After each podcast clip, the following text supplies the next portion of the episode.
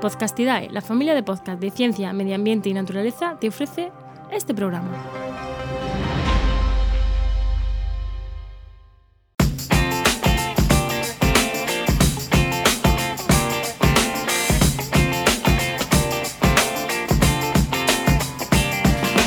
Esto es Vendrán lluvias suaves, el podcast sobre sostenibilidad y gestión empresarial de Paula Baldó. Muy buenas, bienvenida, bienvenido a otro nuevo programa de Vendrán lluvias suaves, especial verano. Y es que estos días, aprovechando las vacaciones, el calorcito, las pausas veraniegas, estamos haciendo o está haciendo una serie de programas específicos muy, muy concretos sobre sostenibilidad en negocios para ayudarte a desarrollar tu propuesta de negocio si estás emprendiendo o si trabajas para una empresa y quieres meter sostenibilidad en ella, saber un poquito por dónde enfocarlo.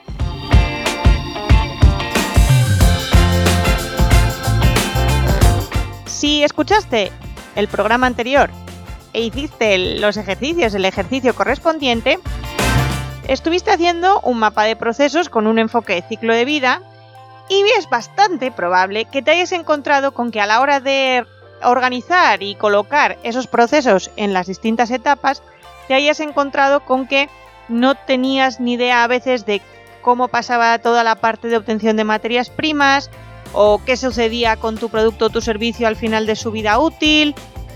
Huecos, ¿no? Falta de información. Bueno, es muy normal. Tranquila, tranquilo, no pasa nada.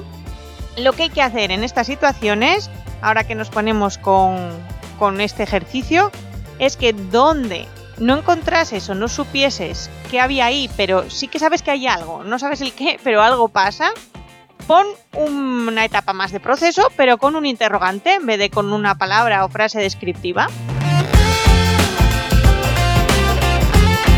Aunque te parezca un poco pérdida de tiempo, descubrirás más adelante en programas más avanzadas que eh, va a ser súper interesante tener detectados esos interrogantes para poder luego trabajar la sostenibilidad en esos puntos.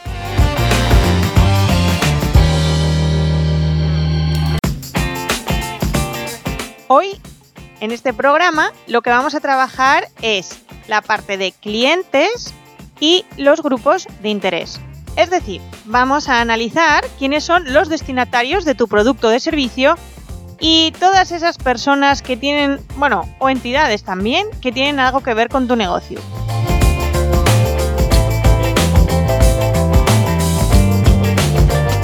Para que el negocio funcione bien, que supongo que es lo que, lo que quieres si estás emprendiendo, lo mismo si estás trabajando en una empresa, imagino que quieras que funcione y que, y que avance, tenemos que tener muy claro tanto quiénes son nuestros clientes, como lo que esperan de nosotros. Y lo mismo con los grupos de interés. Así que hoy vamos a trabajar con dos herramientas, el mapa de grupos de interés y el mapa de empatía.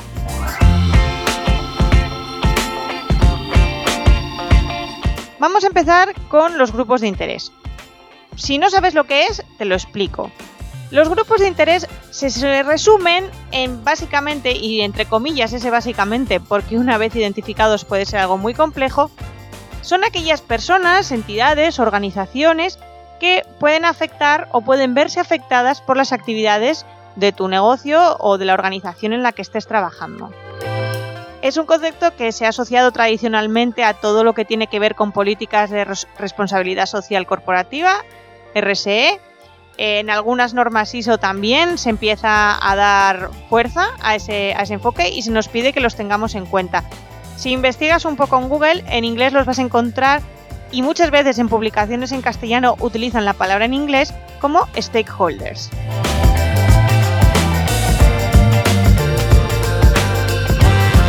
¿Quiénes o cuáles son los típicos grupos de interés? Por un lado vamos a tener, si existen, inversores, accionistas, em, miembros del grupo de dirección. Los clientes o los clientes potenciales también son grupos de interés, por eso los juntamos hoy en este programa. Los proveedores, los socios, si tenemos, muy muy importantes los empleados, también eh, el gobierno eh, o entidades asociadas con la administración, tipo eh, ayuntamientos, concejalías, consejerías, que puedan influir o, influir o verse influenciadas por lo que hacemos. También los medios de comunicación son grupos de interés, los sindicatos, ONGs, asociaciones ecologistas, comunidades locales, comunidades de vecinos, la competencia también, si la tenemos, la comunidad académica y científica, puede haber estas instituciones internacionales, líderes de opinión, muchísima, muchísima gente, como puedes ver.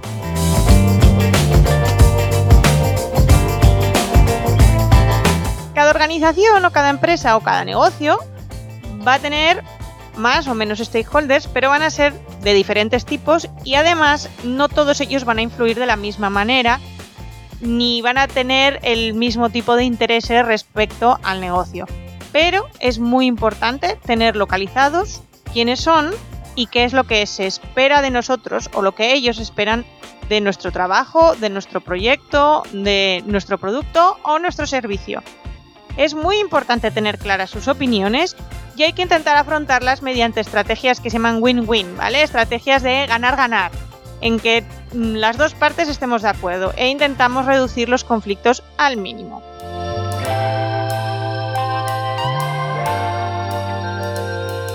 En nuestro negocio podemos aprender muchísimo de nuestros grupos de interés y saber escucharlos bien y saber qué quieren es clave para mejorar la propuesta de valor de nuestro negocio y sobre todo para trabajar la sostenibilidad.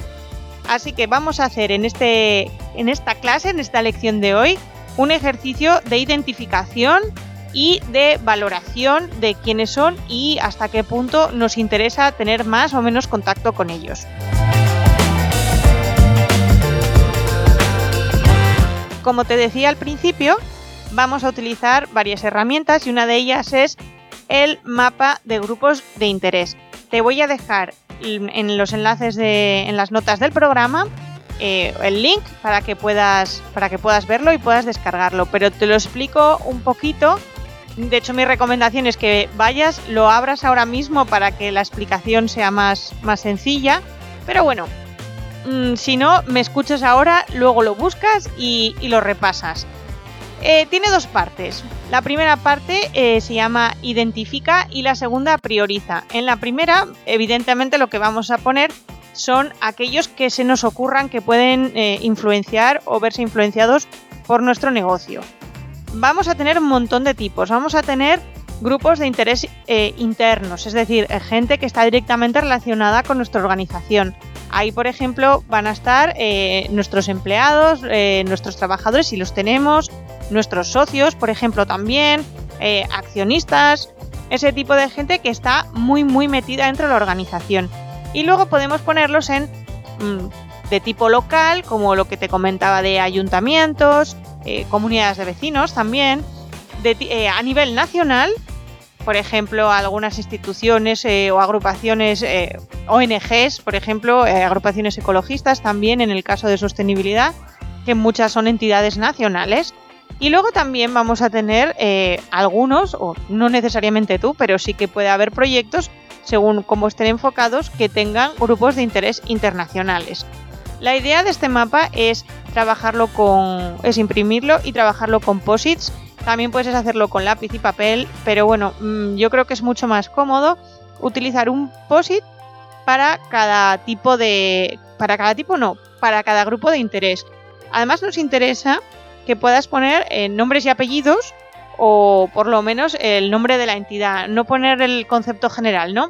Asociaciones ecologistas, no. Eh, las que me afectan o son afectadas por lo que yo hago son esta asociación, esta asociación y esta asociación con este nombre. Y van a ser locales, nacionales o internacionales. Esa idea, para cada POSIT vamos poniéndolo en, un, en una zona del, del mapa. Una vez que tengamos toda la lista, y tardaremos un ratito, tenemos que ordenarlos, por eso es más recomendable hacerlo con POSIT, porque una vez que los tengas en un lado puedes utilizar el mismo POSIT para la otra parte del mapa y los vamos a ir colocando en función de, por un lado, la alta o baja influencia que tengan.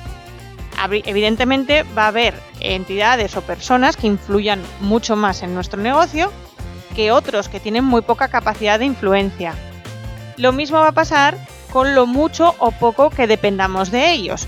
Por ejemplo, los trabajadores mm, vamos a depender mucho de ellos. También va a haber proveedores que van a ser proveedores clave y que si desaparecen o si tenemos una relación negativa con ellos, si dependemos mucho de ellos, va a ser problemático para nuestro negocio. Así que los tendremos que ir colocando en la zona esta de priorizar en función de esos dos mismos conceptos. La dependencia que tenemos de ellos y la poca o mucha influencia que tengan tanto sobre nosotros como en el exterior.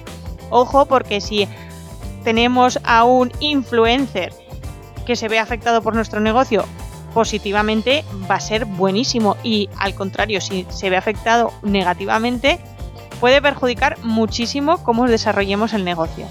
Así que el primer ejercicio es coger este mapa de grupos de interés, hacer un momento de reflexión e ir identificándolos, localizándolos y priorizándolos. ¿Por qué los vamos a priorizar? Y esto es importante.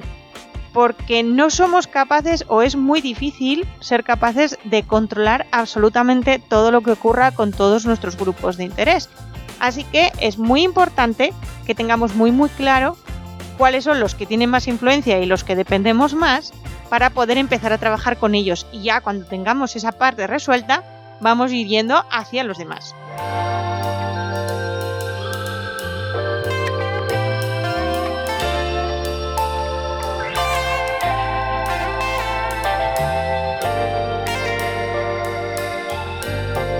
Una vez que tengamos esto, otra cosa que vamos a trabajar son los mapas de empatía y lo vamos a hacer tanto con nuestros clientes como con esos grupos de interés.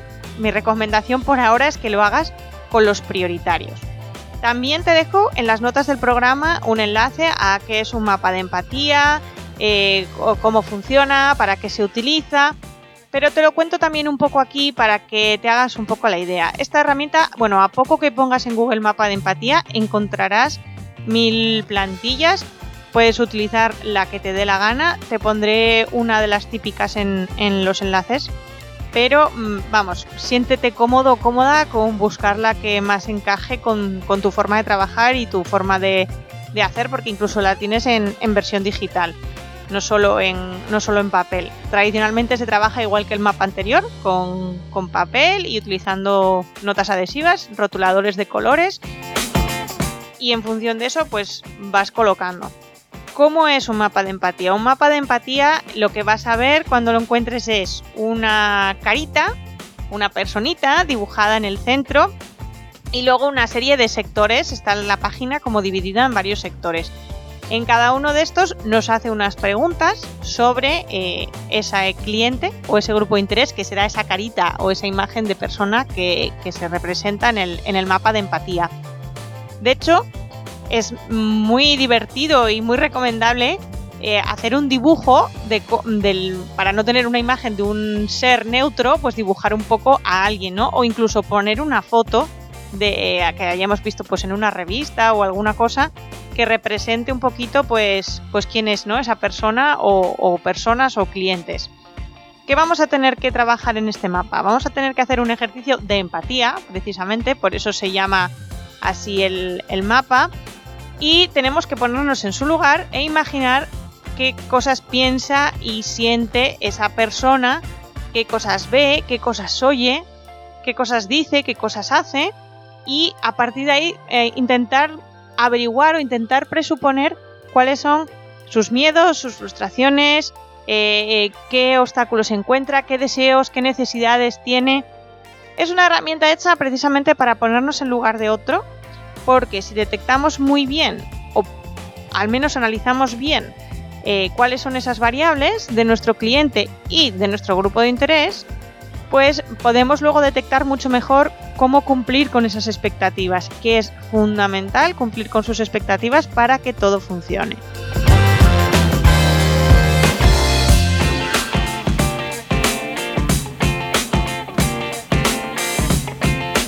Te dejo los enlaces con absolutamente todo. La propuesta de hoy es esa, trabajar, identificar quiénes son nuestros clientes, quiénes son nuestros grupos de interés y eh, hacer ejercicios y hacer varios mapas, sobre todo el tema de mapas de empatía. Si tienes varios, por ejemplo, prototipos de clientes, haz varios, ¿vale? Haz un mapa de empatía por cada tipo de cliente. A lo mejor tienes productos o servicios que van dedicados o, diseñados para jóvenes entre 20 y 30 años que les gusta el surf y, les gusta mm, vivir en, mejor en una camper que en, que en una casa, ¿no? Si ese es uno de tus perfiles y luego también tienes otro producto u otro servicio que va enfocado a lo mejor a matrimonios con hijos, bueno, pues haz distintos mapas de empatía, uno para cada tipo.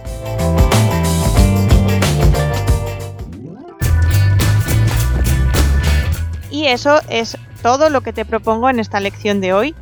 Es bastante trabajo. A ver si te da tiempo, o te intento o te animo a que te dé tiempo antes de las dentro de dos semanas en las que sacaremos la, próxima lección. Y te recuerdo que puedes contactar conmigo a través de Gmail en lluviasuavespodcast.gmail.com Me tienes en Twitter en arroba pulitarrocks y luego siempre puedes poner un comentario en la propia página web de Podcastidae en la, en la zona de Vendrán Lluvias Suaves. También puedes escribir ahí. Me puedes escuchar en absolutamente o prácticamente cualquier servidor de podcast habitual y eh, te agradecería infinito que pongas un comentario, que le des un like, un corazón, una estrellita, lo que haya en función de la plataforma que uses, porque así ayudas a que esto llegue también a muchísima más gente. Y no me enrollo más, nos vemos en el próximo programa. Hasta luego. ¿Y qué nos traerán las próximas lluvias suaves? Hasta ahora hemos visto qué es lo que haces y para quién lo haces. En el próximo programa lo que vamos a ver es con qué lo haces y qué cosas necesitas para que tu negocio funcione. Hasta la próxima lección. ¡Chao!